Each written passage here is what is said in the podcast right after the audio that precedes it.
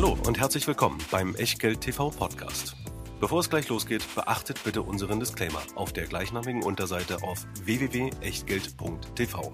Auf die Inhalte dieses Disclaimers wird zu Beginn einer jeden Sendung explizit eingegangen. Und nun viel Spaß und gute Unterhaltung mit Tobias Kramer und Christian W. Röhl. Hier ist Berlin. Hier sind die Adorum Studios und hier sind außerdem die ZDF mit einer neuen Ausgabe von den Scalable Top 50. Herzlich willkommen bei Echtgeld TV und herzlich willkommen, wie gesagt, bei den ZDF. Wer aus dem letzten Jahr noch weiß, was ZDF da eigentlich bedeutet hat, schreibt's bitte in die Kommentare unten rein. Der erste, für den werden wir uns was einfallen lassen und von allen weiteren äh, dann möglicherweise auch Abschreibenden, da werden wir uns überlegen, dass wir zumindest zwei Fra Preise vergeben, um euch eine kleine Freude zu machen. Wir glauben aber auch, dass wir euch mit der Sendung hier eine Freude machen. Wir hangeln uns wieder durch die Scalable Top 50, die wie letztes Jahr auch wieder Scalable Top 49 heißen müssten, aber das klingt halt nicht so gut, denn eine Aktie kommt halt zweimal in der Liste vor. Welche das ist, erfahrt ihr im weiteren Verlauf. Denn jetzt geht's weiter mit dem Disclaimer, mit dem Christian, dem W, dem Röhl. Ja, hallo, hier ist nicht Berlin. Ich bin nämlich gerade in Hamburg in einem ehemaligen Kirchenverwaltungsgebäude. Der liebe Gott, der soll uns natürlich helfen. Trotzdem der Risikohinweis. Alles was wir hier heute machen, ist keine Anlageberatung, Rechtsberatung, Steuerberatung, keine Aufforderung zum Kauf oder Verkauf von Wertpapieren. Wir sagen unsere Meinung heute zu, wir stocken auf, 50 einzelnen Aktien gestreckt über mehrere Folgen. Was ihr daraus macht oder eben nicht, das ist ganz allein euer Ding und damit auch euer Risiko. Wir können dafür keinerlei Haftung übernehmen, genauso wenig wie wir eine Gewähr übernehmen können für Richtigkeit und Aktualität der Unterlagen zu dieser Sendung, die es natürlich natürlich wie immer in der Echtgeld TV Lounge gibt. Und was wäre diese Hitparade zu den Scalable Top 50 ohne, na klar, ohne den Scalable Broker, unseren Hauptsponsor, unseren Depotpartner und jetzt auch die Datenquelle. Dort könnt ihr nämlich diese 50 Aktien und noch viel mehr besparen. Zum Beispiel im Depottyp Prime Broker 2,99 im Monat zahlen und dann unbegrenzt handeln, investieren und besparen. Die 50 populärsten Aktien zeigen wir euch heute und das sind die ersten davon. Und vor allen Dingen denkt ihr bitte auch daran, dass es seit September 22 auch eine Lösung für euch gibt bei den Sparplänen, wo ihr dann in aktive Fondslösungen direkt sparen könnt. Das sind 50 in der, an der Zahl und ähm, das ist die Aufstockung vom umfangreichen Sparplanangebot, was wir nennen Sparpläne at its best. Und das ist eben keine Aktion, sondern das ist genauso langfristig ausgelegt, wie es Sparpläne eben sein sollte. Und damit geht's jetzt aber los, Christian. Wir starten in die Top 50 und du gehst erstmal mit den Platzierungen 49 bis 40 ins Rennen. Ja, gab es das eigentlich früher schon bei Dieter Thomas Heck, dass irgendeiner unterbrochen hat? Ich wollte ganz schnell durchsprechen und gleich loslegen, aber du kamst noch mit einem Hinweis. Aber jetzt darf ich wirklich mal Sendezeit für mich einfach so. Und da haben wir auf Platz 49 gleich einen ziemlichen Brecher, eine Aktie, die zu den immerhin 50 beliebtesten Sparplanaktien im Scalable Broker gehört, die wir meines Wissens aber noch nie bei Echtgeld TV hatten, nämlich Medical Properties Trust. Und ja, es handelt sich dabei mal wieder um einen REIT, also ein Real Estate Investment Trust, eine Firma, die Immobilien verwaltet und dafür das Steuerprivileg genießt, alle Erträge, die aus, äh, müssen ausgeschüttet werden. Man muss in der Gesellschaft nichts versteuern. Das sorgt für eine fette Dividendenrendite. 7,6 Prozent stehen da aktuell drauf. Und da wissen wir sicherlich gleich einen Grund, warum diese Aktie so beliebt ist. Es sind aber nicht irgendwelche Immobilien, wie man es sich vom Namen her schon denken könnte. Wir haben es hier mit medizinischen Immobilien zu tun, genauer gesagt mit Krankenhäusern, vor allem mit Krankenhäusern der Akutversorgung. Ganz wichtig, es handelt sich hier um einen sogenannten Triple Net Lease REIT.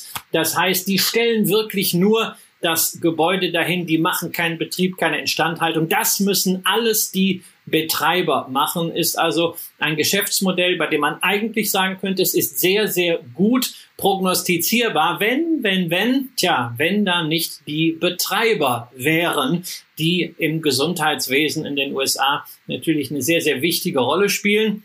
Und diesen Betreibern geht es bisweilen nicht so unbedingt gut.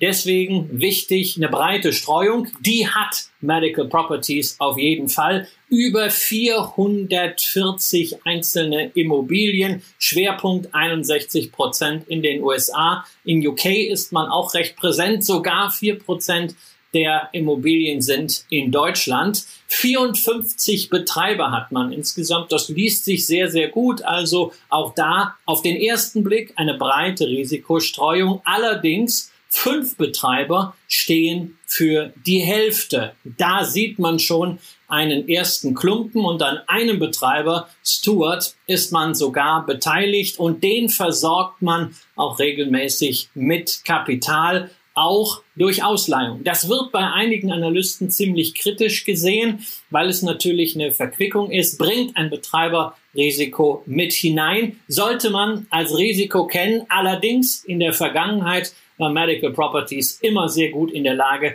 die mit diesem Geschäft verbundenen Risiken auch unter Kontrolle zu halten. Wir haben es tatsächlich mit einem Unternehmen zu tun, das seit 2010 jedes Jahr den FFO steigern konnte. Von diesem FFO, von den betrieblichen Erträgen, gibt es aktuell zwei Drittel als Dividende ausgezahlt. Aber weil man am Markt gewisse Befürchtungen hat, was die Solvenz der Betreiber angeht, ist die Aktie aktuell wieder aufs Corona-Tief zurückgefallen, obwohl man eigentlich ja jetzt den Betrieb wieder weitgehend frei von Corona-Maßnahmen aufnehmen kann. Tja, das ist eine ziemliche Spezialität. Gleich zum Anfang. Die Dividende scheint momentan gesichert, aber Vorsicht, wenn man hier investiert, sollte man auf jeden Fall die Betreibersituation, insbesondere wo das Geld an Stuart hingeht, sehr genau überprüfen. Dann auf Platz 48, endlich ein alter Bekannter, eine der legendären Qualitätsaktien. Ich glaube sogar eine der Aktien mit dem größten Streubesitz in den USA, vor allen Dingen unter Mitarbeitern. Da arbeiten ganz, ganz viele Millionäre, nämlich diejenigen, die schon sehr lange dort tätig sind und immer wieder ihre Mitarbeiterbeteiligungsprogramme ausgeübt haben. Wir reden über die Baumarktkette, über Home Depot. Langfristig ein wunderbarer Luro-Chart von links unten rauf nach rechts oben steigende Kurse.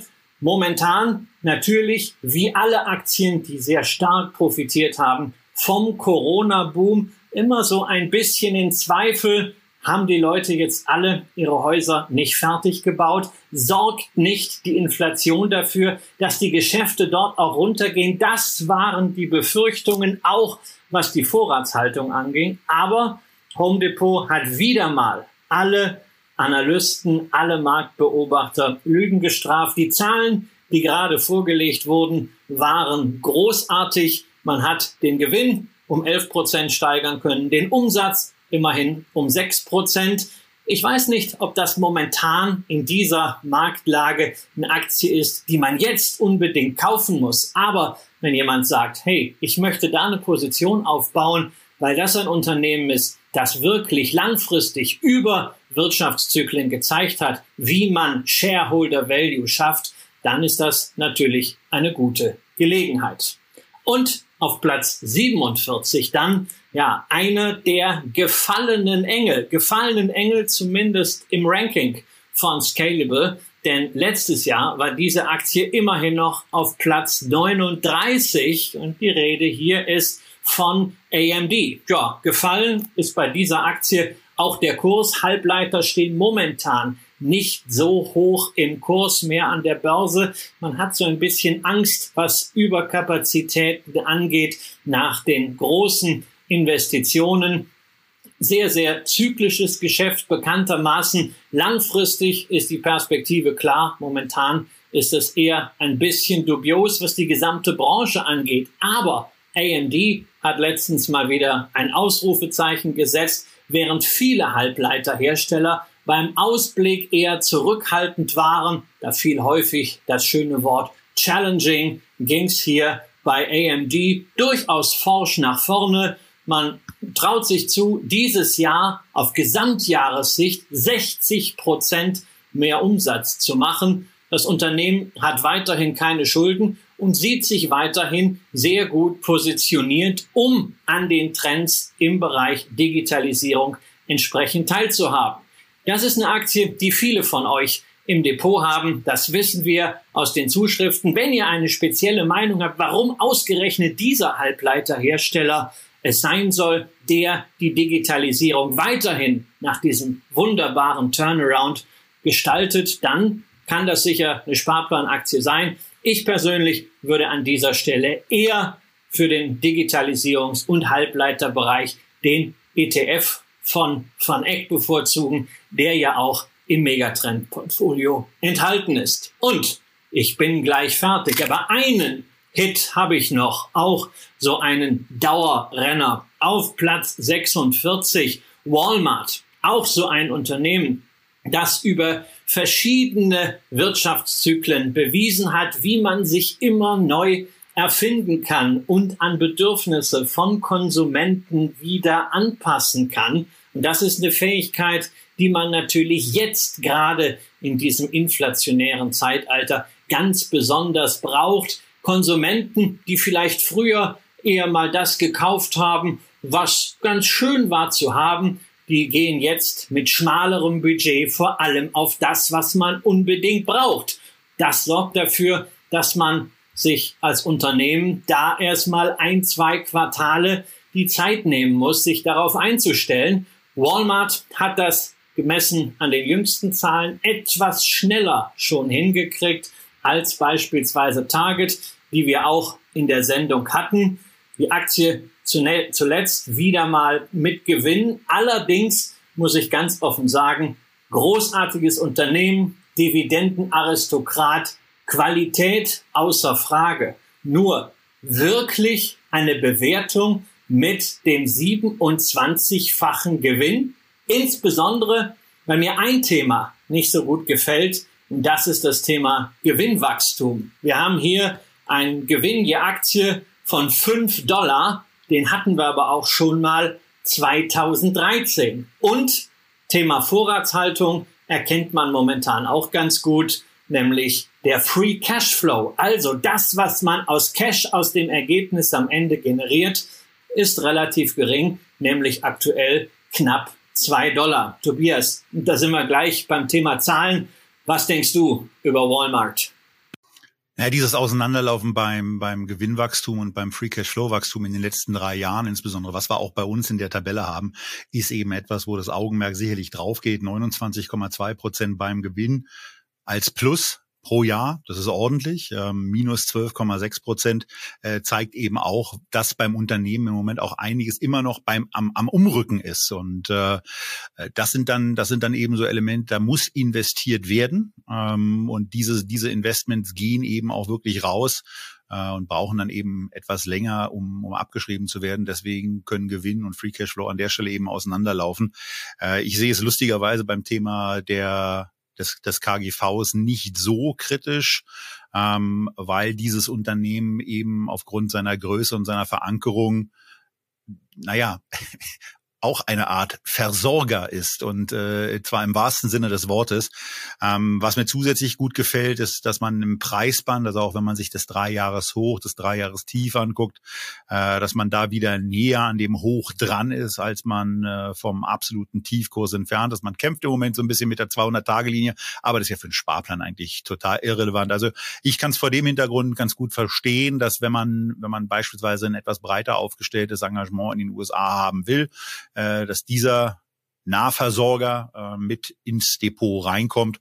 Und ähm, ja, find's find's vor allen Dingen beeindruckend, wie man sich auch diese Herausforderung Amazon ähm, und digital äh, aufgestellt hat. Und äh, find's äh, find's von daher von daher eben beeindruckend auch zu sehen, wie so ein Dickschiff am Kapitalmarkt, Marktkapitalisierung knappe 370 Milliarden US-Dollar ähm, wie es dem dann auch gelingt, sich auf diese neuen Situationen, auf diese neuen Herausforderungen auch einzustellen. Und äh, ja, die dritte Aktie, die es hier neu in den in die Sparplan Top 50 geschafft hat, nach Medical Properties und nach auch Home Depot, äh, den Neueinsteigern hier. Ähm, aber äh, Christian, da, da geht's ja dann auch noch weiter, denn wir haben noch einen weiteren Neueinsteiger, der jetzt direkt kommt. Naja, also bei Walmart muss ich natürlich sagen, dieses Geschäftsmodell an sich ist großartig Handel, aber da gibt's ja noch ein paar mehr. Ich habe Target genannt, ich habe Kroger genannt und dann wollen wir nicht vergessen, im Echtgeld-TV-Depot ist ja auch noch eine Metro aus Kanada, die man sich ebenfalls äh, in dem Kontext gerne mal anschauen kann, wenn man dieses Bindeglied zwischen den Produzenten, vor allen Dingen der Güter, die wirklich essentiell sind und den Konsumenten dann anschauen will, diesen Machtfaktor, den kann man eben auch mit anderen Aktien spielen. Das muss nicht unbedingt Walmart sein. Ja, du hast es erwähnt, da gibt's noch ein paar andere Dickschiffe. Und äh, auf Platz 45, da kam mir zunächst wieder so ein Wort, das inzwischen so ein bisschen überstrapaziert ist in den Sinn, nämlich das Wort Schaufelaktie. Ja, kauft doch nicht diejenigen, ja. die nach Gold graben, sondern kauft diejenigen, die das nötige Equipment verkaufen. Und da geht's Und das sind die richtig großen Schaufeln. Genau, das sind die richtig, die richtig großen, das Zeug für die Jungs, woran wir Spaß haben. Nein, es ist nicht Komatsu, es ist natürlich Caterpillar, ähm, die Inkarnation von allem, was mit schwerem Gerät zu tun hat. Nicht nur auf dem Bau, sondern ganz besonders auch dort, wo das wirklich dreckige Geschäft gemacht wird, häufig auch halt im Bereich äh, der Nachhaltigkeit, nämlich im Bereich Bergbau in den Minen. Wenn mehr Rohstoffe gefördert werden. Wenn die Rohstoffförderung effizienter sein soll, ja, dann braucht man natürlich entsprechende Fahrzeuge, entsprechendes Gerät. Das stellt Caterpillar her. Ähm, ein Unternehmen, das technisch ganz weit vorne ist, das ebenfalls bewiesen hat über verschiedene Wirtschaftszyklen, dass man sich immer wieder anpassen kann. Aber das ändert natürlich nichts daran, dass man als Hersteller von diesem schweren Gerät immensen zyklischen Schwankungen unterworfen ist. Und wenn wir jetzt befürchten, es gibt eine Rezession, dann kann das natürlich ebenso wie bei den Rohstoffunternehmen erstmal heißen, hm, da wird vielleicht mal ein bisschen was, was eigentlich notwendig wäre, doch nicht bestellt und dann gehen die Gewinne zurück. Insofern ja, man kann auf der einen Seite sagen, die Aktie ist günstig bewertet, mit einem 15-fachen, wenn man deine beliebten Schätzungen nimmt, mit dem 13-fachen Gewinn erwartet. Ja,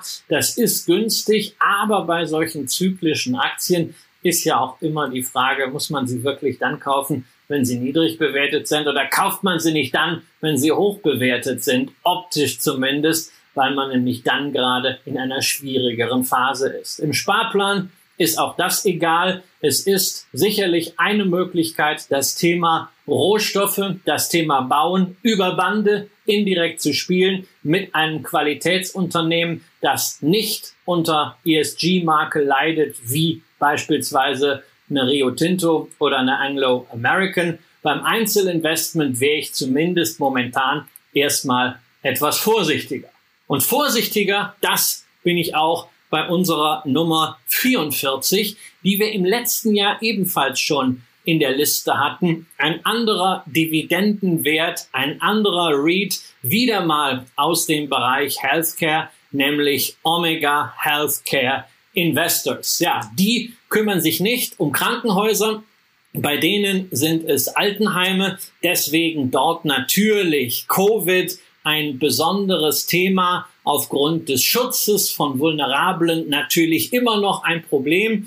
Die Schutzmaßnahmen kosten entsprechend Geld. Auch hier wieder nicht das Unternehmen direkt, aber eben die Betreiber, weshalb der eine oder andere Betreiber dann auch um Zahlungsaufschub bittet. Da gibt es im vergangenen Quartal immerhin Ausfälle von 15 Prozent. Spiegelbildliche Situation wie bei Medical Properties Trust. Auch hier bislang seit der Finanzkrise ein sauberer Dividenden-Track Record mit einer noch höheren Rendite. Aktuell sehen wir hier eine Dividende von 2,68 Dollar annualisiert.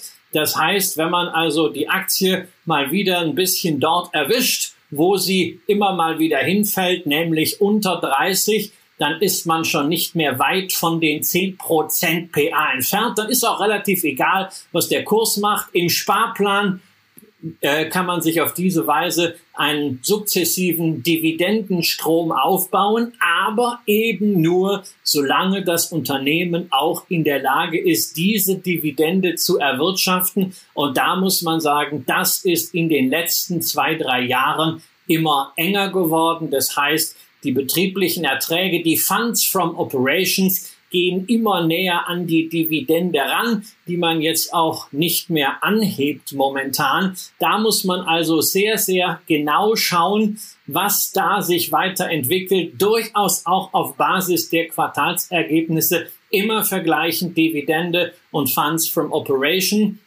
Wichtig natürlich generell bei solchen Investments auch, selbst wenn die Dividende wirklich lockt, das ist nichts, wo man hinterher 10% vom Ansparvermögen drin haben sollte. Das ist etwas, was für ein breites Portfolio in Frage kommt. Ansonsten sind die Betriebsrisiken zu groß, auch mit Blick darauf, dass Omega Healthcare bei der Finanzierung einen durchaus heißen Reifen fährt. Zwar hat man einen sehr, sehr guten Kapitalmarktzugang, aber der Leverage, der Hebel ist also mit 5,3 mal den betrieblichen Erträgen so hoch wie seit Jahren nicht mehr. Und da ist natürlich in Zeiten steigender Zinsen immer ein Risiko mit verbunden. Und steigende Zinsen, Immobilien, tja, da sind wir gleich beim nächsten Wert auf der 43. Ja, man kann das wirklich sagen. Ein gefallener Engel, ein alter Liebling von Aktionären in Deutschland, der jetzt so richtig durchgereicht wurde. Von 48 Euro im letzten Jahr, wo die Aktie mehrfach oben angedatzt hat, sind wir inzwischen bei 26. Und da sage noch mal jemand, Betongold sei sicher. Wir reden über Deutschlands, über Europas Immobilienkonzern Nummer eins, nämlich die Vonovia. Über 700.000 Wohnungen und damit natürlich mannigfaltige Probleme. Wir haben steigende Zinsen. Wir haben natürlich das Problem, dass die Unterhaltung von Immobilien immer teurer wird. Wir haben die Erfordernisse ökologischer Dämmung, die natürlich auch zusätzliche Kosten verursachen. Und wir haben die große Frage, wie es denn diesen Winter mit den Nebenkosten, sprich mit Strom und vor allem Heizung aussehen wird.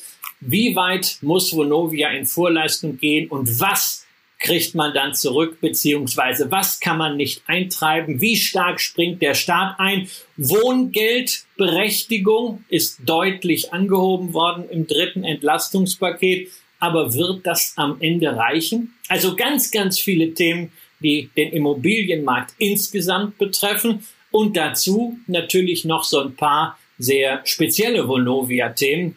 Man hat die Deutsche Wohnen übernommen für sehr viel Geld, kommt aber jetzt halt nicht daran. Da haben wir auch schon drüber gesprochen in der Immobiliensendung. Man hat einen Deal mit der schlingernden Adler Group gemacht und irgendwie hat man so etwas den Eindruck, äh, Vonovia könnte sich ein bisschen verzettelt haben und hat jetzt viele Baustellen. Und zwar nicht in den Immobilien, sondern im Unternehmen. Dafür kriegt man inzwischen halt eine sehr, sehr ordentliche Risikoprämie. Wenn man mal guckt, wie werden die Unternehmen bewertet momentan, kriegt man einen Substanzwert von 62 Euro raus. Kurs, wie gesagt, 26, einmal umgedreht. Nur, hm, was ist so eine Bewertung wert? Wir haben das in der Finanzkrise bei den offenen Immobilienfonds gesehen. Da steht schon ein dickes Fragezeichen dahinter. Am Ende ist etwas immer das wert, was dafür bezahlt wird. Und die Frage ist hier, wie stabil sind die Cashflows? Wie gut kriegt man die Refinanzierungssituation unter Kontrolle? Und deswegen für diejenigen, die sagen, na ja, da ist noch eine ganze Menge an offenen Fragen, aber am Ende sind Immobilien eben doch Betongold. Am Ende hat man hier eine Chance, was einzusammeln, wenn man Zeit hat, ist natürlich Vonovia auch so eine Aktie, die nicht nur in so einen langfristigen Dauersparplan Buy and Hold till I'm old reinpasst, sondern wo man auch mal sagen kann, ach, also ich würde gerne einen Betrag X in Vonovia investieren und den stückele ich jetzt mal auf sechs oder zehn oder zwölf Tranchen. Und das macht insofern eben auch Sinn, ähm, als dass man sieht, dass sich diese Aktie eben in einem, in einem, ja, in einem, in einem preislichen Downturn befindet. Wenn man sich anschaut, dass der, dass der Höchstkurs in den letzten drei Jahren eben bei 50 lag, der Tiefskurs bei 26, da ist man eben im Moment. Man notiert zwei Prozent über dem über dem Tiefskurs. Aber man muss eben auch dazu sagen, wir gucken uns das an auf Basis von Daten vom 8.9. Wir nehmen und zeichnen gerade auf am 13.9. und an den Börsen ist ja auch ein bisschen was los. Und das ist dann eben auch das Beruhigende und das ähm, Entspannende bei so einem Sparplan, bei diesem zehnt höchsten Neueinsteiger, den wir hier in den Scalable Top 50 haben. Von daher scheinen hier sehr, sehr viele darauf ja, fokussiert zu sein, dass eine Aktie deutlich gefallen ist, dass sie eben auch sehr, sehr viele Chancen hat. Denn das Wichtige bei diesem Unternehmen ist eben die Liquidität weiterhin vorzuhalten, die Zahlungen entsprechend leisten zu können. Die zusätzliche Herausforderung für Vonovia hängt eben damit zusammen, dass Nebenkostenabrechnungen erst zu einem deutlich späteren Zeitpunkt gemacht werden können, nämlich Mitte kommenden Jahres und ja schon im Oktober.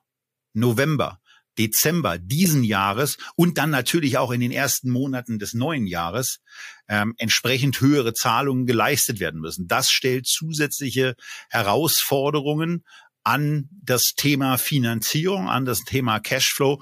Und da werden die Unternehmen dann zu knabbern haben.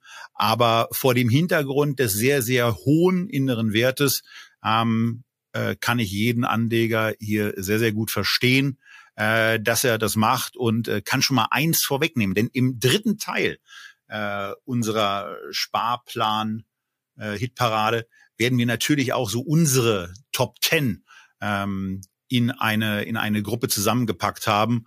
Und die Vonovia ist die zweite Aktie aus den bereits genannten, die es bei mir äh, in diese Top Ten geschafft hat. Gerade weil es jetzt eben darum geht, eine deutlich gefallene Aktie zu deutlich günstigeren Kursen regelmäßig einkaufen zu können. Ja, das ist natürlich auch äh, eine Spekulation darauf, dass am Ende Immobilien eben gerade auch in einem inflationären Szenario äh, ja vom Wiederherstellungswert auch mehr wert werden. Das hat mal der Vorstandsvorsitzende von Brookfield Asset Management in Kanada schön gesagt. Gesagt, was soll Inflation? Ja, natürlich ist das ein Thema für Instandhaltung oder so, aber wenn ich schon Immobilien habe, dann zeigt das natürlich, äh, dass das, was ich besitze, eben auch mehr wert wird, zumindest nominal. Wichtig ist halt nur, dass man das ordentlich refinanziert kriegt und da wird Vonovia dran arbeiten müssen. Ähm, da wird es sicherlich Unterstützung geben, auch vom Staat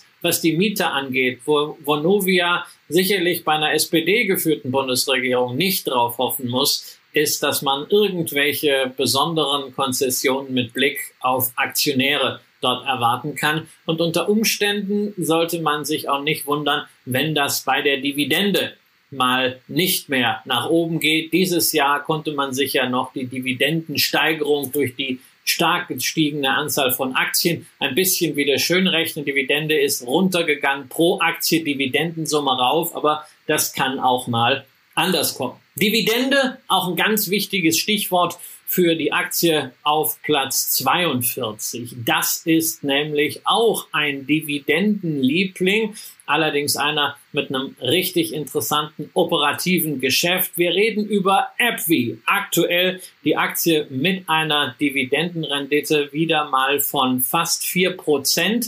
Das ist ordentlich, selbst für Verhältnisse von Pharmaunternehmen, wobei man ja auch sich darüber streiten kann, ist AbbVie eigentlich wirklich ein Pharmaunternehmen oder nicht doch eher ein Biotechnologieunternehmen, gerade weil man sehr, sehr stark im Bereich der monoklonalen Antikörper ist. Ähm, Immunologie, Onkologie, das sind große Themen hier. Man hat einen Blockbuster, nämlich Humira, das Anti Rheuma-Medikament, was wirklich in den vergangenen Jahren insgesamt 200 Milliarden Dollar an Umsatz gebracht hat. Aber da läuft halt der Patentschutz aus. Das heißt nicht, dass der Umsatz sofort weg ist, aber er wird weniger und man braucht halt dann Präparate, die das Ganze ersetzen können. Das Schöne ist, die Pipeline ist zumindest ganz gut gefüllt. Man hat einige Kandidaten, denen man zutraut, ordentliche Umsätze zu bringen.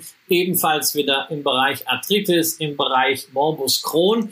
Ähm, es ist auf jeden Fall vom Inhalt her eine Spezialität, nicht ganz so breit diversifiziert wie beispielsweise eine Roche, wie beispielsweise eine Novartis oder eine andere Pharmaaktie, die etwas weiter oben in der Tabelle kommt, aber in einem Pharma-Portfolio als fokussiertes, als dynamisches Unternehmen natürlich eine interessante Bereicherung. Wichtig hierbei ist der Blick in die Bilanz. Wer bei RW investiert, sollte wissen, die fahren einen ganz guten Schuldenstiefel, die schieben sehr ordentliche Verbindlichkeiten vor sich her, weshalb ich da auch immer ein bisschen zweifle, ob man da auf das KGV schauen sollte, sondern gerade hier finde ich es wichtig, auf das Verhältnis zwischen Enterprise Value und Free Cash Flow zu gucken, denn im Enterprise Value ist ja eben nicht nur die Marktkapitalisierung, also der Aktienwert drin, sondern obendrauf auch nochmal die Schulden. Dieses Verhältnis liegt bei 14. Das ist gemessen an den Schweizer Werten, auch gemessen an einigen US-Werten relativ günstig. Gemessen zum Beispiel an einer GlaxoSmithKline, deren Kurs allerdings zuletzt auch gefallen ist, ist es aber eher teuer, denn die ist bei nicht einmal 10. Wäre jetzt für mich keine Aktie, die ich in einem kleineren Portfolio bespare. Wenn ihr sagt, Mensch, wir wollen uns einen eigenen quasi Pharma-ETF aus fünf, sechs Aktien zusammenbasteln. Die Schweizer scheiden aus, weil man sie ja momentan über Deutschland nur in Form von Depository Receipts erwerben kann. Und dann ist man halt bei einer Pfizer, dann ist man vielleicht bei einer Eli Lilly oder bei einer Glaxo. Dann gehört an dieser Stelle für mich auch eine App wieder rein. Dann auf Platz 41 wieder eine Aktie, wo ich sage, ja, wer dran glaubt, dass sich jetzt etwas ändert, der kann jetzt hier durchaus Bottom-Fishing versuchen in Form eines Sparplans, um einen Einstieg zu finden, nämlich ähnlich wie Vonovia ein fallendes Messer, die Fresenius-Aktie. Haben wir ausführlich drüber gesprochen, erst in unserer Q&A-Sendung. Kurz davor gab es die entscheidende Nachricht, ein neuer Chef, Michael Senn wird künftig Fresenius führen. Bei der wichtigsten Tochtergesellschaft Fresenius Medical Care gab es ja auch schon einen Chefwechsel. Tja, dann muss man mal gucken, ob denn der neue nicht nur einfach neu ist, sondern wirklich auch die Strategie mitbringt, um wieder Vertrauen im Kapitalmarkt zu bekommen, nicht nur in die Bonität, sondern auch in das Wachstumspotenzial ob er Ideen hat, wie man dieses Unternehmen wieder auf Kurs bringen kann, vielleicht ein bisschen was abschneiden, Partner reinzuholen, Schulden runter, vielleicht kriegt man auch mal in einer schlechten Phase den Goodwill dann herunter. Es gibt immerhin bei Fresenius auch jetzt mal ein paar optimistische Stimmen. Die Societe Generale hat gerade eine Studie rausgebracht, in der es hieß, die Aktie sei fehlbepreist und man hätte hier überreagiert und dort wird insbesondere auf den Wert der sogenannten Biosimilars in der Infusionssparte Kabi hingewiesen. Und das ist ja wiederum deswegen interessant, weil Michael Senn ja zuvor bei Kabi gewirkt hat. Vielleicht fokussiert man sich ja auf den Bereich, sprengt alles andere irgendwie weg. FMC als Spin-off, die Krankenhaussparte vielleicht verkauft und dann hätte man wieder eine schlanke Firma mit einer neuen Equity Story. Wer da drauf setzen möchte, im fallenden Messer, ja, der kann auch einen Fresenius Sparplan machen, dass die Bewertung günstig ist. Darüber hatten wir schon gesprochen. Und meine letzte Aktie in diesem Roundturn, das ist Platz 40 und sicherlich nicht das, was man unter einer niedrigen Bewertung versteht. Nike einer der Corona, der Fitness-Gewinner, aber in den letzten Monaten dann doch ziemlich unter Druck gekommen. Der Kurs von 180 Dollar runtergereicht worden auf 112 Dollar. in line, leider muss man sagen, mit Zahlen, die relativ enttäuschend sind. Die Lockdowns in China machen sich bemerkbar. Gewisse Konsumzurückhaltung in Europa kann man auch nicht verleugnen. Und für so ein erfolgsverwöhntes Wachstumsunternehmen mit so einer strahlenden Marke ist es natürlich schon ein Desaster. Selbst wenn du den Basiseffekt bedenkst, wenn du auf Quartalsbasis dann einfach mal einen leicht rückläufigen Umsatz vermelden musst. Da gibt es immer ganz viele Begründungen für Währungseffekte hier, äh, Verzögerungen dort, aber Rückgang macht sich nicht gut, selbst wenn man fürs Gesamtjahr noch von fünf Prozent plus beim Umsatz ausgeht. Ich glaube, langfristig ist das Unternehmen hervorragend positioniert. Wer sagt, Sport wird ein Dauerthema bleiben und eine Nike hat jetzt eine Schwächephase, irgendwann spurten die auch wieder durch. Meinetwegen, wer sich für ein Einmalinvestment hier interessiert, der sollte einfach dran denken, dass wir hier, je nachdem, welchen Indikator man nimmt, ob man den Free Cashflow nimmt oder den Gewinn je Aktie, wir reden hier über ein Vielfaches von 30, von 35 und das ist natürlich trotz Marktführeraufschlag, trotz der Direct-to-Consumer-Strategie sehr viel, gerade im Vergleich zu Puma oder Adidas. Bei einer Puma sind wir bei einem Multiple von 19, bei einer Adidas von 15. Und ja, eine Adidas hat Probleme.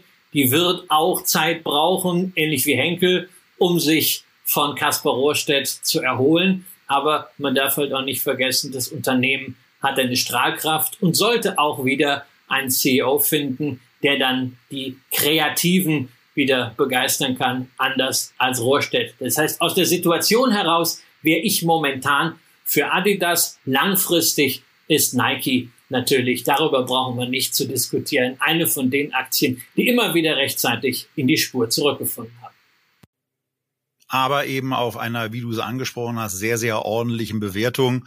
Und das wäre für mich so die, äh, so der, der, der erste Wert, wo, wo ich mich ähm, auch ein bisschen dran, dran störe, dass er jetzt auch noch fünf Plätze im Vergleich zum Vorjahr zugelegt hat.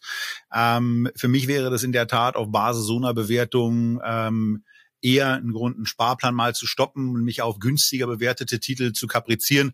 Da äh, ist mir persönlich die Fresenius, die wir davor äh, von dir gehört haben, wesentlich näher, aufgrund eben auch gerade dieser, dieser Bewertungsgeschichten, aber auch, und da bitte ich euch mal einen Blick auf die letzten vier Spalten zu richten, ähm, dieser, dieser, dieser deutlichen Underperformance der Aktie, bezogen äh, auf den Total Return in den letzten drei Jahren annualisiert jedes Jahr schlappe 15 Prozent abgegeben bei einem Unternehmen, das im Moment ja ein paar Schwierigkeiten hat, aber das zumindest auch den Free Cashflow gesteigert hat ähm, und was den Umsatz leicht gesteigert hat, beim Gewinn im Moment ein bisschen Hessel hat, aber äh, wo es wo es aus meiner Sicht eben sehr, sehr viel Aufwärtspotenzial gibt. Äh, deswegen Fresenius, ähm, das ist sowas, wo, da geht ja schon mein Herz da ein bisschen auf, wenn ich sehe, dass das der acht höchste Neueinsteiger in den Scalable Top 50 ist. Und jetzt werden wir es schaffen, bis zum vierthöchsten Neueinsteiger, wenn es um die Plätze 39 bis 31 geht. Wir mussten ja einen Wert rausnehmen, denn der kommt auch noch mal in den Top 10. Der wird nämlich in den zwei verschiedenen, verschiedenen Gattungen bespart und wir werden nachher naja, nachher aus unserer Sicht, ähm, in einer Woche aus eurer Sicht. Wir werden dann den Wert besprechen, der es in die Top 10 geschafft hat und der es im Übrigen auch in Christians und meine Sparplan Top 10 geschafft hat. Ein kleiner Cliffhanger kann ja sein, aber möglicherweise erratet ihr ja, welche Aktie das ist. Wie üblich, gerne in die Kommentare. Und jetzt geht's weiter mit den Plätzen 39 bis 31. Und da ja, da das, ähm, da muss ich dann schon ein bisschen stark sein. dass ausgerechnet ich dann mit dem siebten, äh, siebthöchsten Neueinsteiger eine Plug Power direkt reingedrückt bekomme, weil ähm, an Gründen, warum man diese Aktie bespart, fällt mir ehrlicherweise nicht so viel ein. Ähm, und von daher seid ihr herzlich aufgefordert, ähm, qualitative Argumente zu liefern, weil äh, Bewertungen kann es ja nicht sein. Zukunftsaussichten können es sein. Das äh, Total Return ähm, die Total Return Ansicht bei der Aktie, die ist natürlich sehr beeindruckend. 130 Prozent in den letzten drei Jahren umgerechnet zugelegt. Ja, Umsatzwachstum hingegen in den letzten drei Jahren 4,2 Prozent pro Jahr. Das läuft also ein bisschen auseinander. Und wenn dann, äh, wenn dann beim Gewinn nichts ist und beim Free Cashflow auch nichts, dann frage ich mich so ein bisschen, was reitet Anlegende da in dieses Unternehmen zu investieren? Und ich muss ehrlicherweise sagen, ich habe auch in der Übersicht von Guru Focus jetzt nicht so besonders viel gefunden. Und wenn ich mir da Valuation Ratios angucke, dann stehen mir die weniger werdenden Haare, die ich noch habe, äh, tendenziell zu Berge, wenn sie nicht einigermaßen gebändigt werden. Also für mich persönlich äh, gibt es da wirklich keinen Grund zu investieren. Von daher bin ich sehr, sehr gespannt, ähm, was von eurer Seite an, an gerne auch qualitativen Kommentaren äh, kommt. Und äh, als qualitativer Kommentar zählt nicht, der alte Mann versteht's halt nicht. Das kann sein, aber der alte Mann liest gerne ähm, und äh, er liest auch gerne eure Hinweise. Und wenn, wenn ich beispielsweise bei einer Vorbereitung dann erlebe, dass äh, Christian dann auch nicht so besonders viel zu diesem Wert einfällt und er den die Inputmöglichkeit, die wir uns äh, jeweils dem anderen äh, quasi abverlangt haben, auch nichts einfällt, dann sage ich, also auch von Christians Seite scheint da nicht so viel Erklärungspotenzial in meine Richtung da zu sein. Von daher, nur ihr könnt's richten. Ich freue mich drauf. Platz 38. Da ähm, haben wir in den letzten Jahren verschiedentlich zugesprochen und man muss natürlich eins sagen, Bayer ist mittlerweile auf einem Bewertungsniveau angekommen, wo man, wenn man Teilbereiche nicht so abstoßend finden würde, und dazu gehört für mich das Monsanto-Geschäft eben, wo man sagen müsste, ja, das ist super. Sechsthöchster Neueinsteiger und unter Bewertungsgesichtspunkten werdet ihr euch nicht wundern, dass ich das vollkommen verstehen kann. Aktuelles Kurs-Gewinn-Verhältnis liegt bei zwölf. Das zukünftige wird bei sechs erwartet.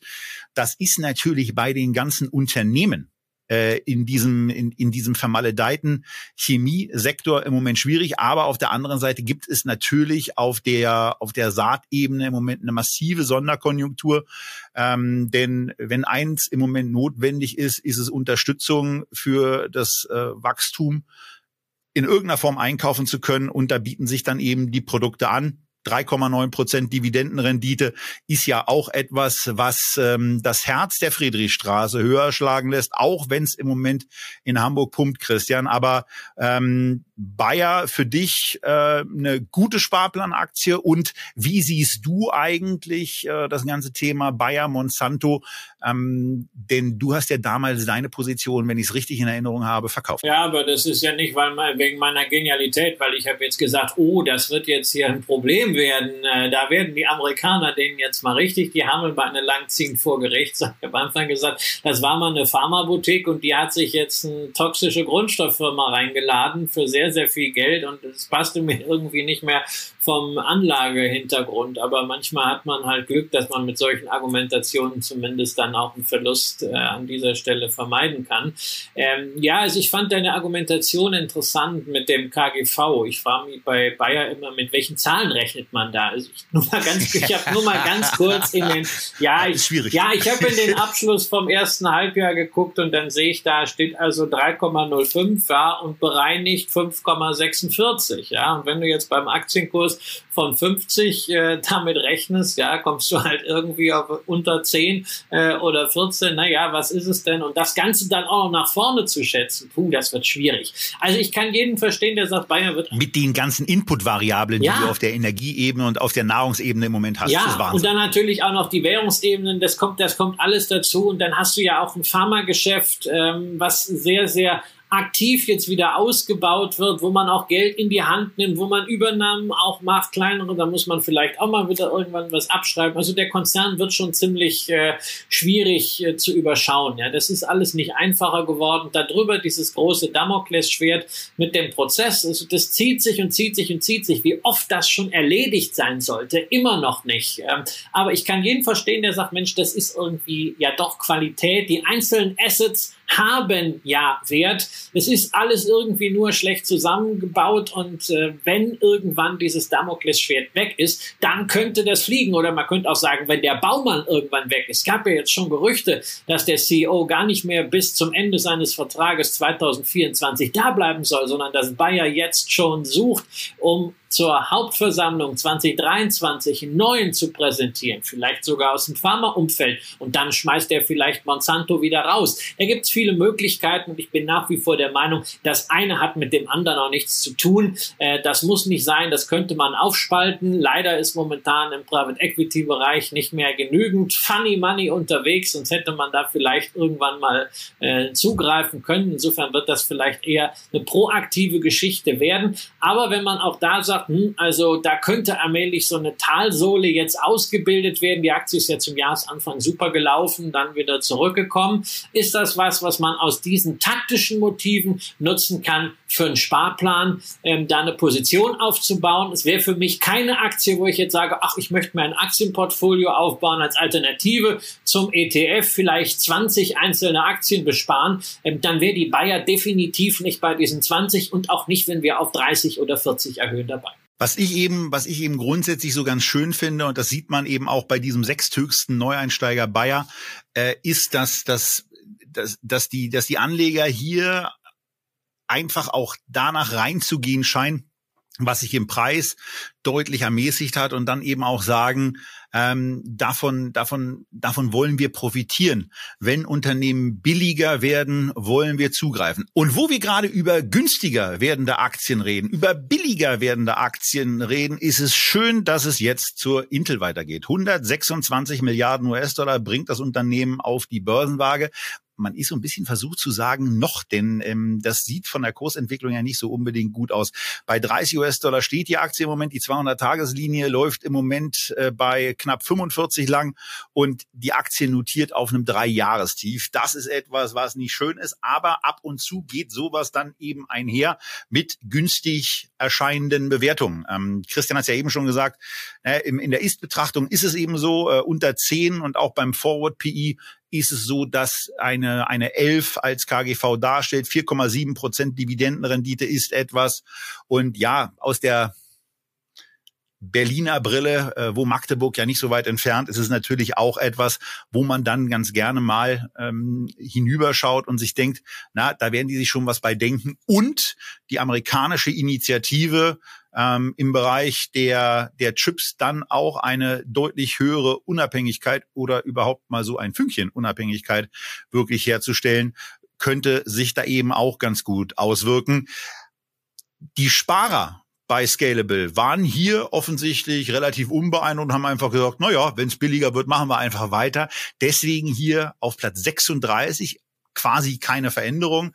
Da stand die Aktie auch nahezu im letzten Jahr es war präzise gesagt der Platz 35. Ähm, von daher eine, eine nachvollziehbare Fortsetzung auf Basis der günstigen Bewertung, der hohen Dividendenrendite, des niedrigen Anteils dessen, der ausgeschüttet wird, Payout Ratio hier bei 0,3. Ähm, Christian, du bist bei der Aktie eher auf der Pro- oder eher auf der Kontraseite? Ja, also ich meine, die Pro-Seite ist, dass ich, dass ich sie habe, weil ich sie mal aus einer Dividendenmotivation gekauft habe. Und äh, das ist halt mein Investment Case an der Stelle und da bleibe ich dabei, solange das äh, sich entsprechend fortsetzt, sprich nicht gesenkt wird. Aber muss natürlich auf einer qualitativen Ebene sagen, es gibt genau zwei Argumente, warum man die Intel-Aktie kaufen sollte. Das erste ist äh, quasi so auf Kölsch, es hätte noch immer Jotje jammern. Das ist ja nicht das erste Mal, dass dieses Traditionsunternehmen in schwieriges Fahrwasser kommt und die haben es bislang immer noch hingekriegt, früher oder später äh, die Kurve zu kriegen. Und äh, das zweite Argument, das du schon angesprochen, das sind eben diese Bestrebungen beidseitig des Atlantiks, äh, Chip-Produktion dort zu halten beziehungsweise aufzustocken, anzusiedeln. Da wird sehr, sehr viel Geld weiterhin fließen. Hier 16 Milliarden Investitionen in Magdeburg war das eine.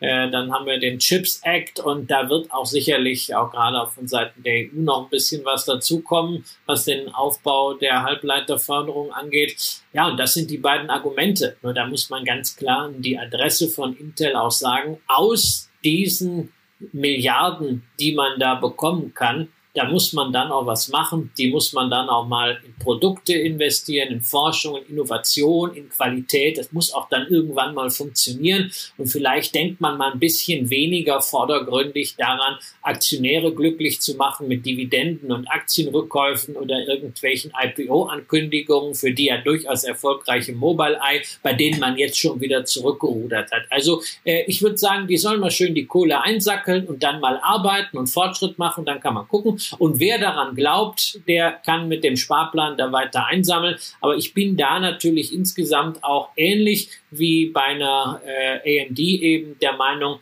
dass für den Halbleiterbereich insgesamt das schon eine intelligente Strategie ist zu sagen, man nimmt das spezifische Risiko raus. Entweder packt man sich vier, fünf, sechs Aktien einzeln dahin, das ist vielleicht für den einen oder anderen noch zu aufwendig, aber da gibt es ja nochmal als Erinnerung den Semiconductor ETF und mehrere Sendungen, in denen wir ihn besprochen haben. Und dann machen wir weiter mit Platz 36 ähm, bei einer Aktie, äh, die ebenfalls Neueinsteiger ist und jetzt auf dem fünfhöchsten Neueinstiegsposten angekommen ist, äh, die Starbucks-Aktie. Ja, also für mich persönlich an der Stelle ähm, zum einen wegen dem, was so ein bisschen angedeutet wird mit PI und Forward PI.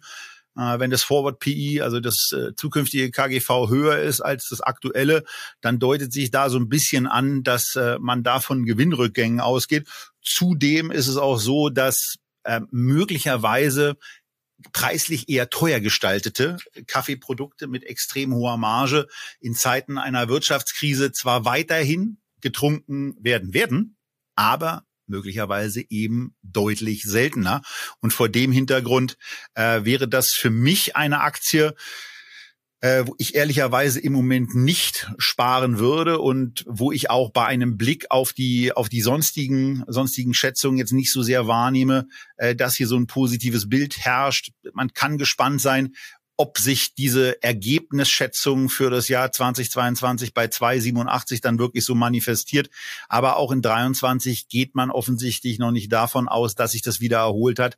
3,35 sind eben weniger als die 3,54 aus dem Jahr 2021. Das Geschäftsjahr endet hier ja ähm, im September. Und äh, vor dem Hintergrund ist es so, dass man hier natürlich eine sensationelle Unternehmensgeschichte hat, Christian, aber auf Bewertungsniveau ist es für mich so ähm, und auch vor dem konjunkturellen Hintergrund, dass ich, wenn ich hier einen Sparplan hätte, mir vielleicht ähm, auch noch Teil zwei und Teil drei ähm, vor dem Hintergrund anschauen wollen würde, dass ich eine Alternative für diese Aktie finde. Wie siehst du das? Ja, ich glaube, da kommt noch was Besseres. Also eigentlich gehört die Aktie ja in eine Reihe mit Microsoft, Alphabet, IBM, Adobe und Twitter aber nur aus einem Grund, nämlich alle diese Unternehmen und jetzt künftig auch Starbucks haben einen indischstämmigen äh, CEO. Äh, Laxman Narasimhan ist ja der neue CEO, wobei ich äh, einerseits diese Verpflichtung aufsehenerregend finde, weil er hat bisher Reckitt Benckiser geleitet, so ein Konsumgüterunternehmen, das aber eben jetzt nicht so diesen, diesen Gastrofokus hat, ist schon eine interessante Verpflichtung. Andererseits finde ich es halt spannend, weil noch nicht so ganz klar ist, ob er denn dann auch wirklich als CEO äh, die Entscheidungsgewalt hat, denn der allgewaltige Mr. Starbucks, Howard Schulz, äh, zieht sich zwar zurück dann 2023, aber nicht so wirklich. Er wird also irgendwie dann doch noch im Unternehmen präsent sein. Ich meine, er ist natürlich eine Ikone, aber unter so einem Übervater oder mit einem solchen Übervater nebendran ein Unternehmen, gerade in diesen schwierigen Zeiten, wo man vielleicht auch mal was anders machen muss, als man es die letzten 20 Jahre als Erfolgsrezept hatte, zu führen, das ist schwierig. Also auch von dem Thema Managementkultur zusätzlich zu diesen Rezessionsbedenken, Inflationsbedenken, die ich natürlich auch so teile, ähm, habe ich ganz, ganz viele Fragezeichen äh, bei Starbucks. Und ich kann mir auch wirklich vorstellen, dass wenn Menschen wirklich mal realisieren, was diese Energiepreissteigerung bedeuten, was auch die Kerninflation bedeutet, die ja auch in den USA jetzt wieder überraschend stärker ausgefallen ist, als man das gedacht hatte, ähm, dass dann doch irgendwann mal der eine oder andere Kaffee dran glauben muss. Dazu die Personalkosten, bei denen steigen, die Beschaffungskosten, bei denen steigen, das geht auf die Marge. Dann haben sie noch dieses ewige Thema Gewerkschaften, ja oder nein. Da sind ja sogar schon Filialen geschlossen worden. Deswegen, also mir sind das eindeutig zu viele Baustellen, insbesondere weil es im Bereich der, naja, ich nenne es mal Gastro, deutlich bessere Alternativen gibt, auch im Sparplan. Auf Platz 35 kein ähm, ja, kein für uns neuer äh, Kandidat bei den Aktien, die vorkommen, aber sehr wohl bei den Scalable Sparplänen ist die Novo Nordisk. Ja, es tut mir leid. Ähm, das ist jetzt gerade nicht so richtig vergnügungssteuerpflichtig, was ich hier abliefere, aber da kann ich auch nicht klatschend ähm, daneben stehen und sagen, ja, verstehe ich total. Die Aktie habe ich ähm, schon vor einer, vor einer Weile verkauft, weil mir die Bewertung zu hoch war. Von daher wird es nicht großartig überraschen, dass ich es ähm, auch auf dem nochmals angehobenen Niveau immer noch so sehe. Ähm, ja, notiert eben knapp unter dem Drei-Jahres-Hoch, aber etwa beim, äh, beim 2,6, 2,7-fachen des äh, drei Jahres Tiefskurs. Und ähm, auch hier äh, bitte ich euch mal ganz nach rechts zu schauen. 31,5 Prozent hat die Aktie in den letzten drei Jahren jedes Jahr zugelegt. Und wenn man das eben vergleicht mit dem Dreijahres-Umsatzwachstum, dem Dreijahres-Gewinnwachstum, dem Dreijahres-Free Cashflow-Wachstum, da erreicht ja, okay, also fairerweise muss man sagen, da reicht zumindest der Free, das Free Cashflow Wachstum erreicht die Hälfte des Kurswachstums, aber die Aktie ist eigentlich deutlich ihren äh, ihren ihrer Geschäftsentwicklung, ihrer operativen Geschäftsentwicklung vorweggelaufen und aus meiner Sicht muss sie sich dem erst wieder angleichen.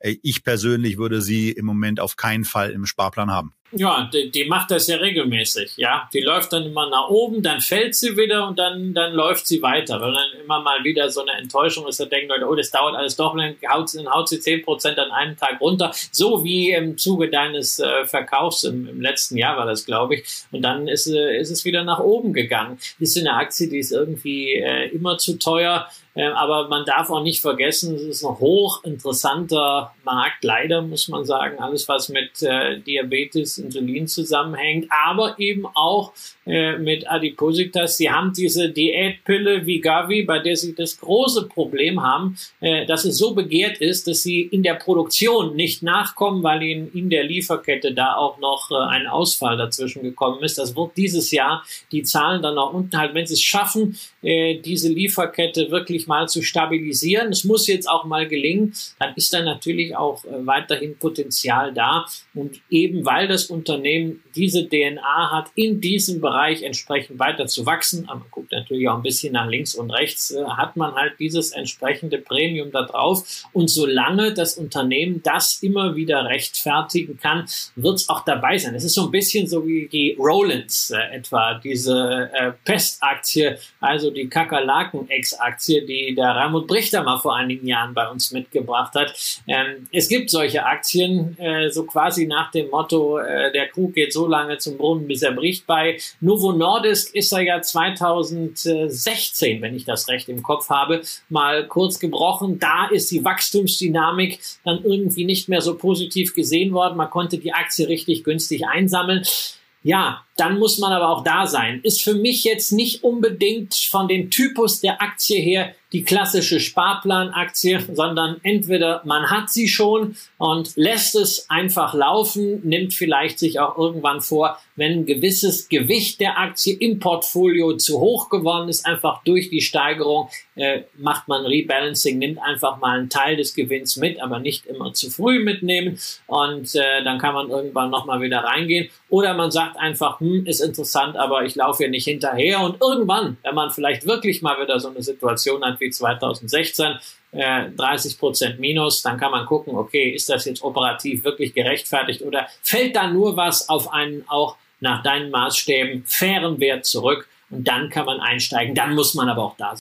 Genau, also so, so war es ja, so war es ja bei mir beim letzten Mal. Das war genau dann eben die Motivation des Einstiegs und irgendwann entfernt sich sowas eben. Und ähm, äh, ich sehe es eben nicht so, dass, dass diese Aktie immer, immer, immer teuer und immer zu teuer ist, äh, sondern die gibt's eben gelegentlich auch preiswert. Und wir haben eben in dieser Top 50 Liste oder in diesen Top 49, die wir euch hier zeigen, eben so viele Aktien, die im Moment fair oder auch günstig gepreist sind ja, warum kaufe ich denn dann nicht einfach in der Zeit die? Ähm, aber auch da gerne von eurer Seite aus der Hinweis, warum ihr die Novo Nordisk Aktie äh, trotz allem in eurem Sparplan habt. Es kann die Gewinndynamik sein, ja, die sich in den nächsten zwölf Monaten dann hoffentlich auch so manifestiert, dass das KGV dann wirklich auf 26,5 äh, fällt.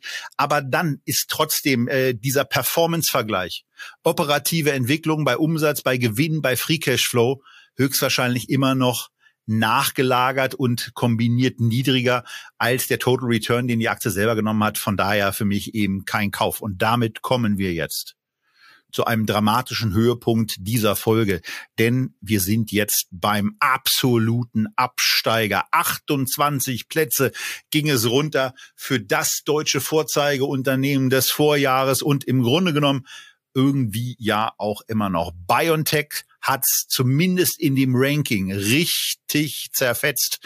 Naja, fairerweise muss man auch sagen, der Kurs sieht jetzt eigentlich auch nicht viel besser aus als dieser Rückgang um 28 Plätze, denn ähm, er war ja im Hoch bei 464, ist jetzt nochmal Daten vom 8.9. im Bereich von 144, ähm, notiert damit deutlich unterhalb der 200-Tage-Linie.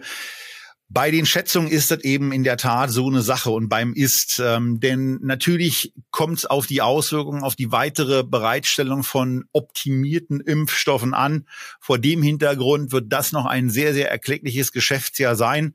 Ähm, und wie es dann im nächsten Jahr aussieht, ist noch fraglich, aber mit einem äh, nach vorne gerichteten Kurs-Gewinn-Verhältnis und dem gesamten Plattformgeschäft, was BioNTech da aufgebaut hat, ist es eben äh, für mich in der Tat auch eine Sparplanaktie, äh, die es in meine Top Ten geschafft hat, einfach deswegen, weil dieser dieser Sektor ja schon interessant ist und das ist es eben. Also vielleicht äh, ist der ist der spekulativ spekulativer angehauchte ähm, dann mit einer günstig bewerteten Bion im Moment günstig bewerteten BioNTech eben besser bedient als ein etwas äh, konservativerer und auf Stetigkeit setzender Sparer von Novo Nordisk.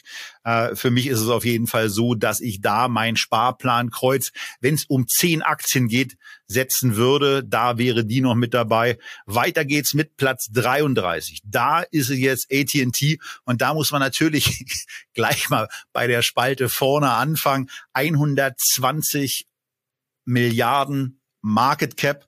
Das ist ja schon mal eine Ansage. Ähm, wenn man dann noch sieht, dass äh, der Enterprise Value bei 271 ist, dann wird eben schon mal klar, okay, die haben da ein Thema und dieses Thema heißt Verschuldung. Wenn man dann aber äh, sich auch noch vor Augen führt, dass der, dass der von uns ja auch regelmäßig beleuchtete Faktor Debt EBITDA, also Verschuldung gegenüber dem, was operativ dann erstmal übrig bleibt, vor Zinsen, vor Abschreibungen. Gut, Zinsen ist jetzt bei AT&T nicht so ein ganz kleines Thema. Der sieht hier einen Faktor von 2,8 und damit sind wir zumindest in einem ganz vernünftigen Bereich. Und das macht auch deutlich, dass es hier um ein Unternehmen geht, was eben beim EBITDA massiv abliefert. Im Moment ist es so, dass äh, auf der TTM, auf, auf Trailing 12-Month-Basis mit den Veränderungen, die eine AT&T ja in diesem Jahr auch genommen hat, äh, jetzt bezogen auf die letzten zwölf Monate knapp 150 Milliarden US-Dollar an Umsatz reingekommen sind. Und beeindruckende 57,6 Milliarden sind eben als Earnings before Interest, Taxes, and Depreciation, also den Abschreibungen übrig geblieben. Und das ist eben eine ganz ordentliche Kelle, neben dem Faktor, dass äh, auch an Gewinnen das ein oder andere übrig bleibt, was dann eben zu einer beeindruckenden, niedrig, beeindruckenden niedrigen Bewertung führt. Und äh, vor dem Hintergrund ist es eben ähm, einfach so, dass ich, dass ich auch hier sehr, sehr gut verstehen kann, wenn es eine, wenn es für einige Anleger eine Sparplanaktie ist. Bei mir ist es jetzt nicht in die äh, Top Ten reingekommen. Gegenüber dem Vorjahr verliert die Aktie auch nur um zwei Plätze, also ist quasi unverändert, ähm, aber bietet ansonsten eben auch etwas an, was ich jetzt schon ein paar Mal hier durchexerziert habe. Ähm, dass äh, das nämlich zumindest äh, auch im Bereich der der Performance es nicht so weit auseinandergeht. Ja, die äh, Performance in den letzten drei Jahren ist mit 6,2 Prozent pro Jahr negativ, aber ähm, bei bei bei Umsätzen, bei Ergebnis pro Aktion, Free Cashflow ist man zumindest gleichbleibend. Wobei man da natürlich auch einige dicke Fragezeichen ranmachen muss. Denn ähm, wir hatten es in den, in den Sendungen ja schon, es gab äh, diese Aufspaltung im Geschäft ähm, und von daher geht's jetzt mit ATT vor allen Dingen mit dem weiter, wofür es früher stand, nämlich mit dem Telefonieren. Weiter geht's mit einer Aktie, von der ich ja eigentlich erwartet hätte, dass sie ein bisschen weiter oben steht, weil ich sie mir bei den Ansichten, ja, weil sie bei den Ansichten von DAX-Unternehmen immer besonders, besonders interessant erscheint, hat jetzt auch um fünf Plätze im Ranking zugelegt gegenüber dem Vorjahr. Es ist die Münchner Rück, die mit, ähm, ja, eigentlich richtig schönen Werten aufwartet und zuletzt auch mit guten Nachrichten, dass man nämlich im Rückversicherungsgeschäft davon ausgeht, höhere Preise durchsetzen zu können. Und das Ganze ähm, manifestiert sich bei einer Bewertung von im Moment 12,6 KGV dann eben darin, dass der Optimismus hier offensichtlich auch zunimmt und äh, von einem einstelligen KGV äh, bezogen auf das nächste Geschäftsjahresende ausgegangen wird. Die Dividendenrendite ist mit 4,4 Prozent sehr ordentlich und ähm, die Aktie notiert einigermaßen deutlich, was die Kursperformance und die und die wiederangelegten Dividenden anbelangt, hinkt sie deutlich dem hinterher, was operativ geleistet wurde. 8,1 Prozent jährliches Wachstum inklusive Dividenden gab es mit der Aktie, obwohl zeitgleich der Umsatz jedes Jahr um 9,6 das Ergebnis pro Aktie um 10,5 und der Free Cashflow um 22,8 Prozent gewachsen ist. Und das ist etwas, was, wo ich dann schon sage, das sieht nach einem, nach einem massiven äh, Qualitätsunternehmen, also es fühlt sich nach einem massiven Qualitätsunternehmen aus, an. Und ähm, von daher kann ich da jeden verstehen, dass er die Aktie bespart. Bei mir war sie in den Top 15, ähm, aber in die Top 10 hat es eben nicht gereicht. Äh, und von daher kommen wir jetzt zum ja, letzten Unternehmen in dieser Sendung, in dieser ersten Ausgabe der Scalable Top 50 und sind bei Linde angekommen. Hä, ja, okay also bewertungstechnisch, äh, ihr wisst es ja, das ist, ähm, ich bin da mal wieder der Spielverderber. Ich peier dieses ganze Wasserstoffthema auch nicht so richtig. Ähm, äh, vor, vor dem Hintergrund, die Aktie hat, ähm, die Aktie ist relativ ordentlich dem, äh, relativ ordentlich dem, was sie eigentlich liefern sollte, vorangelaufen. Äh, offensichtlich auch in Erwartungshaltung dessen, dass das ähm, mit dem Wasserstoff in den nächsten Jahren eben wirklich deutlich bedeutsamer wird oder mit anderen Bereichen, die ich möglicherweise gar nicht so richtig überblicke. Aber ja, aber äh, Christian hat nicht nur gesagt, dass er bei der Aktie auch noch ähm, mal ein paar Senfkörner dazugeben will, sondern er hat außerdem gesagt, dass diese Aktie in seinen Top Ten ist. Von daher kann er noch ein bisschen kräftiger begründen und mir erklären, was ich bei dem Unternehmen eben immer noch nicht sehe und immer noch nicht verstehe oder euch auch darin bestärken, die ihr in dieser Aktie spart. Herr Röhl, die Linde bitte. Naja, also ich finde das ja ein bisschen schade, dass du jetzt plötzlich Linde so auf dieses Thema Wasserstoff verengst. Ja, ich meine, das ist ein Thema bei Linde, wo sie als Industriegasunternehmen natürlich besonderes Know-how auch im Handling, in der Logistik haben. Das ist die Story, die halt meistens gespielt wird. Ja das, ja, das ist die Story. Das ist ja schön, dass wir über Narrative sprechen, aber wir wollen doch über das sprechen, was das Unternehmen macht. Und da haben wir mal das gesamte Industriegasgeschäft, was ein Oligopolist monopolistisches Geschäft ist. Da hast du letztendlich drei große, wenn du Nippon Sanso noch dazu nimmst, vier, also Linde, äh, Air Liquide, Air Products and Chemicals, äh, Nippon Sanso, die machen unter sich den Markt aus. Ähm, das ist ein Geschäft mit, mit stabilen Margen, mit sehr hohen Markteintrittsbarrieren, mit äh, sehr vielen Anwendungen, sowohl industriell als aber auch in defensiveren Branchen, zum Beispiel im Gesundheitswesen, teilweise auch in der Produktion von Lebensmitteln. Das heißt, du bist auch nicht so konjunkturabhängig, wie das viele andere Unternehmen aus dem Grundstoffsektor, in den Linde ja reingehört, äh, nach Klassifizierung ansonsten sind. Und Wasserstoff, ja, ist halt irgendwas obendrauf. Vielleicht ist das der Booster. Ja, Linde hat gerade gemeldet, sie werden jetzt an den Niagara-Fällen einen 35 Megawatt äh, Elektrolyseur äh, erschaffen und äh, dort äh, grünen Wasserstoff für den US-Raum produzieren. Vielleicht kommt da noch eine ganze Menge an Anlagen dazu. Dann ist das toll. Dann ist das ein zusätzliche Sparte, ein zusätzlicher Push für das Geschäft, für das Wachstum, damit auch für die Bewertung. Aber anders als eine Plug Power, eine Nell oder wie diese ganzen putzigen Wasserstoffwerte eben heißen, hängen sie genauso wenig wie eine Air Liquide und eine Air Products and Chemicals davon ab. Und ansonsten, naja, also wenn ich die Markteintrittsbarrieren oder nenne es auch von mir aus den Burggraben nehme und äh, die, die Marktposition insgesamt, auch die Ertragsqualität, dann finde ich äh, ein Verhältnis zwischen Enterprise Value und Free Cashflow von 22 sicherlich kein Sonderangebot, aber es ist auch nicht überteuert. Es ist für mich im DAX der Inbegriff der Qualitätsaktie äh, übrigens zusammen mit dem Unternehmen, was du davor äh, erwähnt hast, nämlich äh, eine Münchner Rück, auch wenn die beim Wachstum natürlich in der Form nicht, äh, nicht so mitkommt, aber es sind andere Qualitäten.